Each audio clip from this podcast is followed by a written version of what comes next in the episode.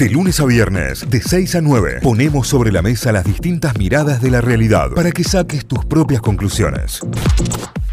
Llega el momento de la listita. Listita de fin de semana, eh. Atención, listita de película. Listita de película para todo aquel que eh, esté preparado para verla. Para todo aquel que le guste la música inglesa. Para todo aquel que sea fanático de lo que fue Manchester, la movida Manchester, allá.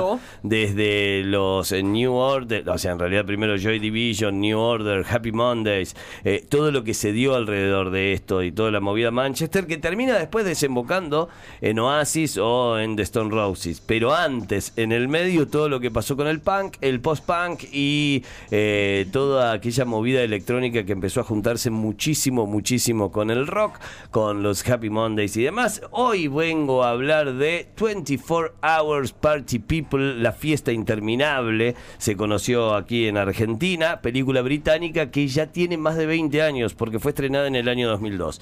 Pero me fui ahí, si bien es una de mis películas de cabecera, es una de mis películas musicales de cabecera, pero además de, de- hay varias cosas que están muy buenas porque eh, toca el periodismo, toca el periodismo musical, toca el periodismo cultural, eh, toca lo que tiene que ver el laburo en los medios, Sí, claro. la producción de show, de espectáculos, la producción de bandas, la producción musical y el nacimiento de una escena. Digamos, todo eso reflejado en una película que es impresionante realmente, que es autobiográfica porque cuenta la historia de eh, la época, cuenta la historia de lo que fue el lugar, pero a través de Tony Tony Wilson, que era un presentador de noticias y periodista británico que trabajaba en Granada Televisión, en, en un canal, eh, una, una cadena de Manchester, que hacía un trabajo que nada que ver y como premio tenía un espacio de un programa de música que se llamaba So It Goes y nombraba todo lo que iba pasando. Era el, el So It Goes es como una especie de, de dale que va, ahí va o, o ahí viene, digamos, como una expresión así eh, en Inglaterra. Eh, vi esta película, ¿saben por qué? Porque en el documental de, de Beckham. David Beckham se habla mucho Sí, de la- sobre eh, de la escena. Manchester, la noche y cuando eh, Beckham se convierte en futbolista y se convierte El en una de las personas más famosas del mundo, Manchester era un bardo nocturno. ¿Por qué? Porque Manchester termina, y tal como se cuenta en esta película, siendo la cuna de la rave, o de la forma en la que conocemos hoy las fiestas electrónicas, donde eh, el DJ empieza a ser una figura importante, y era importante quién tocara y en qué lugar. Bueno, es la historia de la reconversión de la Hacienda, así se llamaba el boliche, que surgió como la cuna de Joy Division y New Order y, tantas otras bandas, y terminó siendo eh, el boliche de música electrónica por excelencia en una ciudad industrial y la relación que hay entre las ciudades industriales y la música electrónica. No es casualidad lo de Detroit, por ejemplo, no es casualidad lo de Manchester y, como se viene dando, no es casualidad muchas ciudades alemanas que han entregado mucha electrónica también de, corte industrial, así se la llama. La realidad es que esta película cuenta el nacimiento de toda esta escena eh, y lo decía porque eh, David Beckham llegó a conocer la hacienda. David Beckham llegó a conocer la hacienda.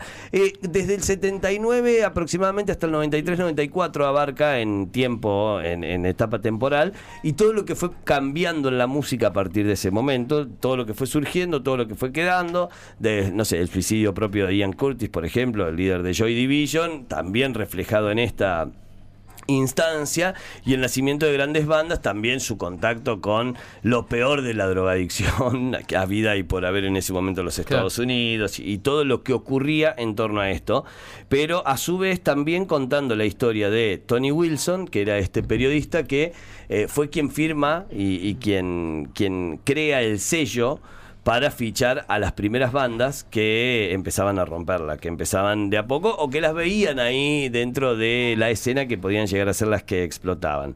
Eh, una película que te deja por todos lados, no solo en historia, sino que también en, en- en- tiene, tiene cosas de, de humor inglés que están realmente muy bien, digamos, o, o gags que están Sí, el realmente humor inglés muy cuando bien. está bien hecho. Humor inglés. Que, Todo claro, lo que es necesitamos. definitivamente. Y además, en muchos de los casos aparecen los protagonistas de, de la escena escena, los protagonistas, no sé, aparecen los músicos de los Happy Mondays en distintos eh, roles dentro de la película. Por ejemplo, el tecladista aparece uno de los Riders, el tecladista aparece como eh, narco dentro de un boliche, que manejaba la puerta y manejaba la seguridad de un boliche, por ejemplo. El líder de los Basox, de, de- de la banda de Basox, eh, aparece en un momento limpiando un baño, están contando una historia a través de una escena y en un momento la cámara se va hacia él y dice, soy la persona de la que están hablando en esta escena. Yo no recuerdo que haya sido tan así, pero bueno, vamos a dejarlo dentro Sí. de la mitología del rock, digamos, y que, y que va quedando.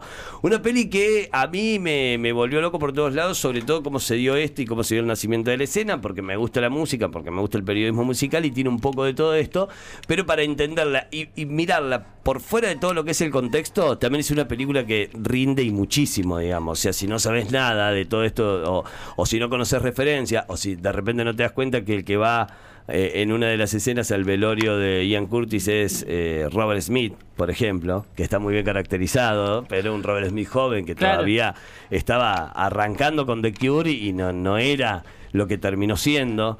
Eh, o la referencia que hay a Morrissey y a The Smith también dentro de, de- de la misma película y demás. Si tenés la referencia, te, te va a cerrar. Y si no tenés la referencia, igualmente eh, eh, está muy bien y la vas a entender porque es una peli que habla de noche, de fiesta, de drogas, de bandas de rock. De digamos. todo. Entonces, en ese sentido también, y de la historia de una ciudad como fue eh, mutando su espacio cultural en pos de lo que fue un show tremendo de los Sex Pistols en su momento a terminar con DJs arengados en, en una en un boliche, ¿no? En un boliche donde antes tocaban bandas de rock.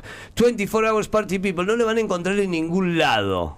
Pero acá, claro, eh, la, la La recomendación pone a disposición. si la quieren, me escriben por Instagram y les paso un link de Drive con la peli con subtítulos, porque de verdad yo la, la encontré en un disco rígido que tengo Que cosas, guardado. digamos, como, como un archivo personal, porque la vez que la encontré por Torrent. A ver, no la pasan ni en ISAT. Es que a, ese, a ese nivel de, de película casi de culto ha llegado, que no la pasan ni en ISAT, pero porque probablemente es una película que no programen hoy 20 años después, no porque no esté a la altura y no porque no tenga la calidad de estarlo, pero Y envejeció bien. envejeció muy bien. Eso, eso es fundamental. Voy a armar un drive directamente, escríbanme con sus links de... de Cayosat. de, que sí, de mail, digamos, Sí. mándenme sus mails y los agrego Tuki, ahí ese drive. No lo tengo, ahora no me empieza a romper los huevos, ahora, pero ahora no lo tengo. Ey, ¿me pasa el link? No, no, no. Hola, recibí previaje. No tengo previaje tampoco, ni previaje ni el link, pero la tengo acá. ¿Eh? La tengo, ah, mira, si no me joden, no sé si no la subo en breve. Los Armo primeros tres llamados te pasan la A película. ver, ya te digo cuánto pesa, dame dos segundos, la tengo en esta compu. A ver, 24 Hours Party People. Eh, mm, ah, no sé si es muy. No sé si tengo espacio en el drive para, compartirla, pero porque pesa casi 4 GB, 3 GB y medio. Pero sí, creo que sí. eh, se la voy a subir, las voy a compartir. Así que quienes quieran, arroba Lamberti, me pasen el mail y los agrego a ese drive para que la puedan ver. Mi recomendado del día de hoy de La Lisita. 24 Hours Party People o La Fiesta Interminable, cualquiera de los dos nombres funciona. ¿eh? Muy bien, eh, es mi turno y vengo con una serie. Eh, para esta serie fui caso testigo de lo que significa hacer un buen trabajo de promoción en redes sociales de un Esa. producto. Porque estaba scrolleando, viendo algo, no me acuerdo qué, y de repente me aparece un, creo que fue en Twitter, eh, un fragmentito de eh, una promoción de Netflix. Vieron que Netflix siempre hace recortes de las series, de las pelis, y las sube ahí para que la veas y tú que... Yo no sé ni de qué era lo que estaba por ver, pero le di clic porque me gustó cómo empezaba, no sé. Y la cosa es que era una cita de alguien que le dice a otra persona, dos personajes charlando sentados en un sillón y uno le dice, si la vida te da limones, como diciendo Haz para, limonada. para que complete el el- el- el eslogan, Sí. el- no me salió, el refrán, y diga, haz limonada. Y el tipo le dice, no, si la vida te da limones, y empieza a hacer un, toda una descripción de qué hacer si tenés limones Mirá. para convertirte en un multimillonario y un, em- un, eh, eh, la persona más eh, llena de limones del mundo y volverte millonario con eso. Y hace un texto de un minuto y medio hablando sobre los limones. Primero hace una campaña mediática, después acumula limones, después hace que las celebridades hablen de los limones, después hace que los limones reemplacen a los diamantes, después hace que los famosos aparezcan con Timothée Chalamet teniendo zapatos de limones en Cannes. No, mirá. Hace hashtags en las redes y que los eh, retuitee Billie Eilish. Después eh, modificar la secuencia genética del limón para que los granjeros después le aparezcan y los demandes por copiarte la semilla tu- tuya y después cuando tengas todo eso, vendelo por millones y millones de dólares y después hacer la limonada. Esa era la recomendación. Y yo me quedé, wow, ¿qué es esto? Me encantó. Y ni tenía idea qué era. Y voy a googlear, hago clic en realidad en el mismo posteo de Netflix y me doy con que es una serie que acababa de estrenar Netflix que era La caída de la casa Usher. Y esa es mi recomendado de esta semana. La caída de la casa Usher o The Fall of the House of Usher en, en inglés es una serie que tiene 8 episodios. Me faltan los últimos dos, no la terminé todavía, pero estoy tan enganchado que la voy a recomendar. Y está toda basada en libros eh, y obras de Edgar Allan Poe, en los cuentos de Edgar Allan Poe, porque son más cuentos que novelas. De hecho, tiene una sola novela, Edgar Allan Poe. Eh, y trata sobre un tipo que es un director ejecutivo, el CEO de una empresa farmacéutica recontra remil millonario. De ahí viene todo esto que contaba recién de los limones. Era como una charla entre él y un detective que lo está investigando.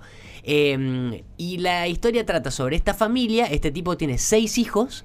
eh, son eh, tres, tres varones y tres mujeres justo. Eh, pero que a- apenas arranca la serie y lo, con lo que te encontrás es que hay algo oscuro en el pasado de esta Ah, familia. Atención, claro, no oscuro. todo era tan color de rosas y multimillonario. Claro, muy oscuro en el pasado de tanto el tipo que es el director ejecutivo como el de su hermana, que son hermanos gemelos y que son los directores de la compañía. eh, y a la vez empiezan a morir los hijos de forma muy brutal, muy misteriosa y demás.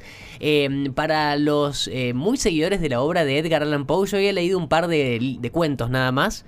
Entre ellos El corazón del actor y El gato negro. O sea, ah, y el- la, la muerte. La máscara de la muerte roja. Son los únicos tres cuentos que había leído de Edgar Allan Poe. Que ayer lo googleé y tiene 70 millones de cuentos para buscar.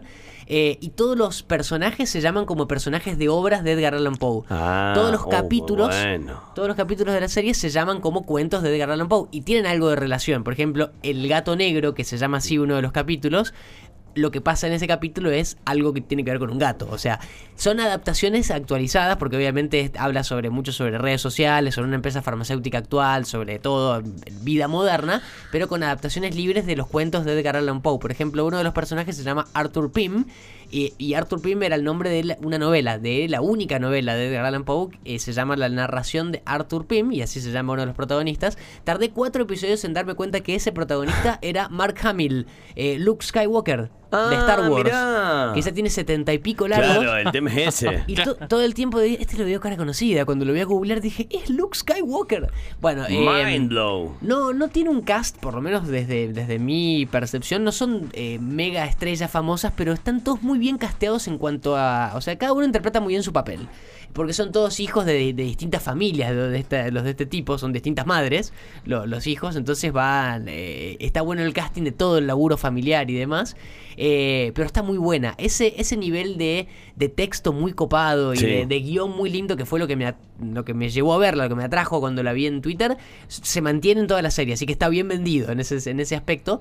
Y también para contar, la serie es dirigida por Mike Flanagan, que si lo vas a googlear, tiene toda una, un historial de películas de terror muy heavy para mí. Por ejemplo, Ouija, eh, Doctor Sleep, que todavía no la vi, que Doctor Sleep es la, mm, es la continuación de eh, El Resplandor de, de- Ah, de. Stanley Kubrick No del 80. Hace muy poquito, en el 2019, salió una, como una secuela de esa película, dirigida por Mike Flanagan, que es el director de esta serie.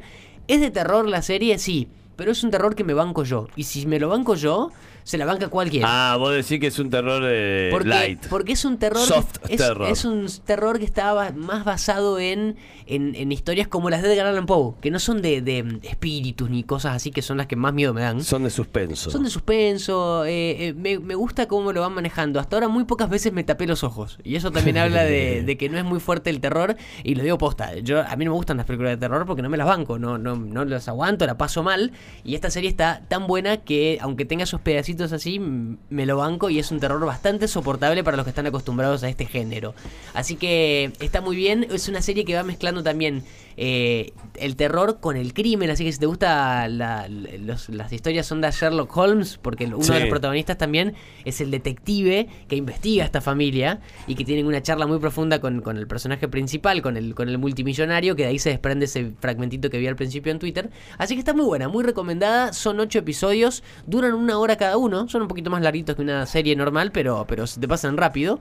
Eh, está en Netflix, así que está fácil de encontrar. The Fall of the House of Usher, la caída de la casa Usher. Es una miniserie, eh, porque ya va a ser esta temporada y nada más. Así que también para saber eso, esos ocho capítulos y listo.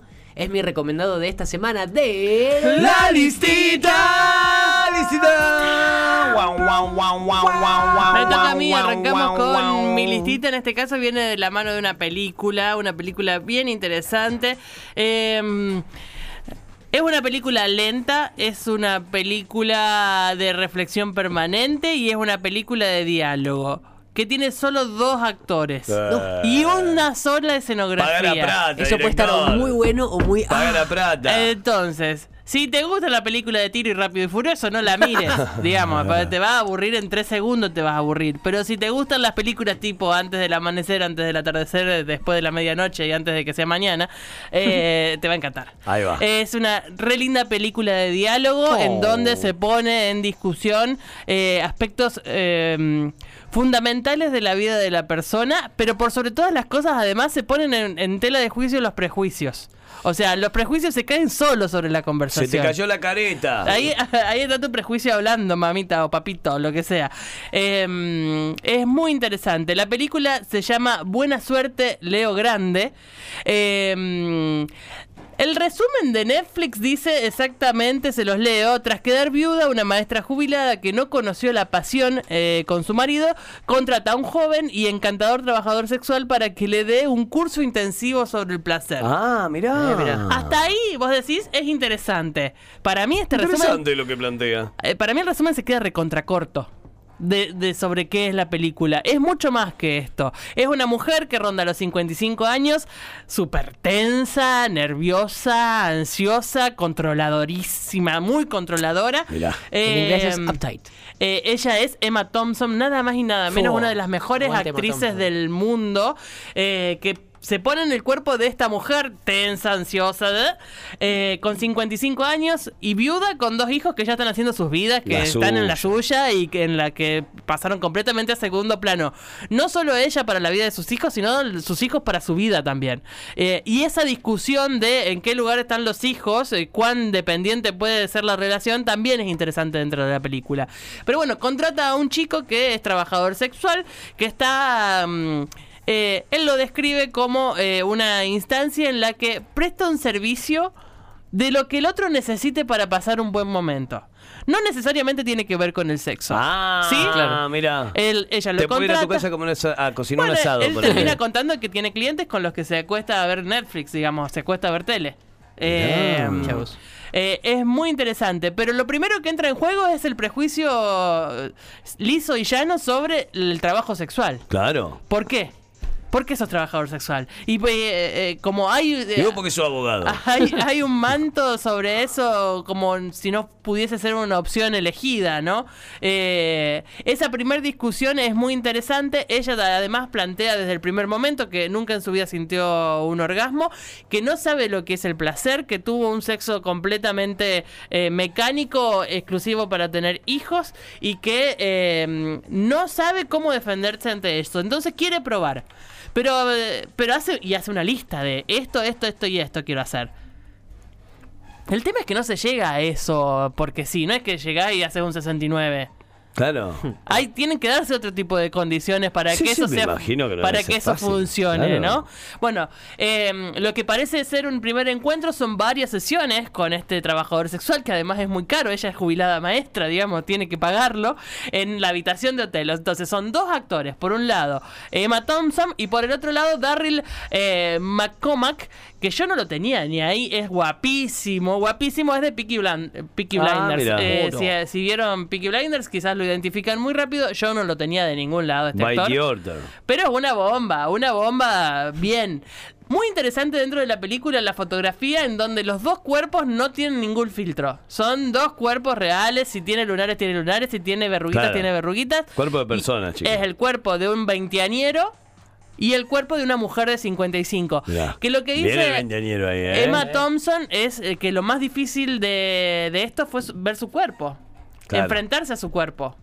Eh, hacer la escena frente a un espejo, des- desvestirse y ver su cuerpo hoy a los 55, sin ningún filtro alre- alrededor de Sí, esto. sí, sí, sí. Es Con Es- un veinteañero puro colágeno al lado. Es ¿no? perfectamente descuidada la, la película en ese sentido. ¿Pero por qué? Porque somos personas reales, digamos. Lo que hay en juego es quiénes somos y por dónde pasa el placer y cómo se construye el placer, porque el, placer también es una, una situación construida. Y, y quizás tu construcción sociocultural te llevó a no disfrutar nunca.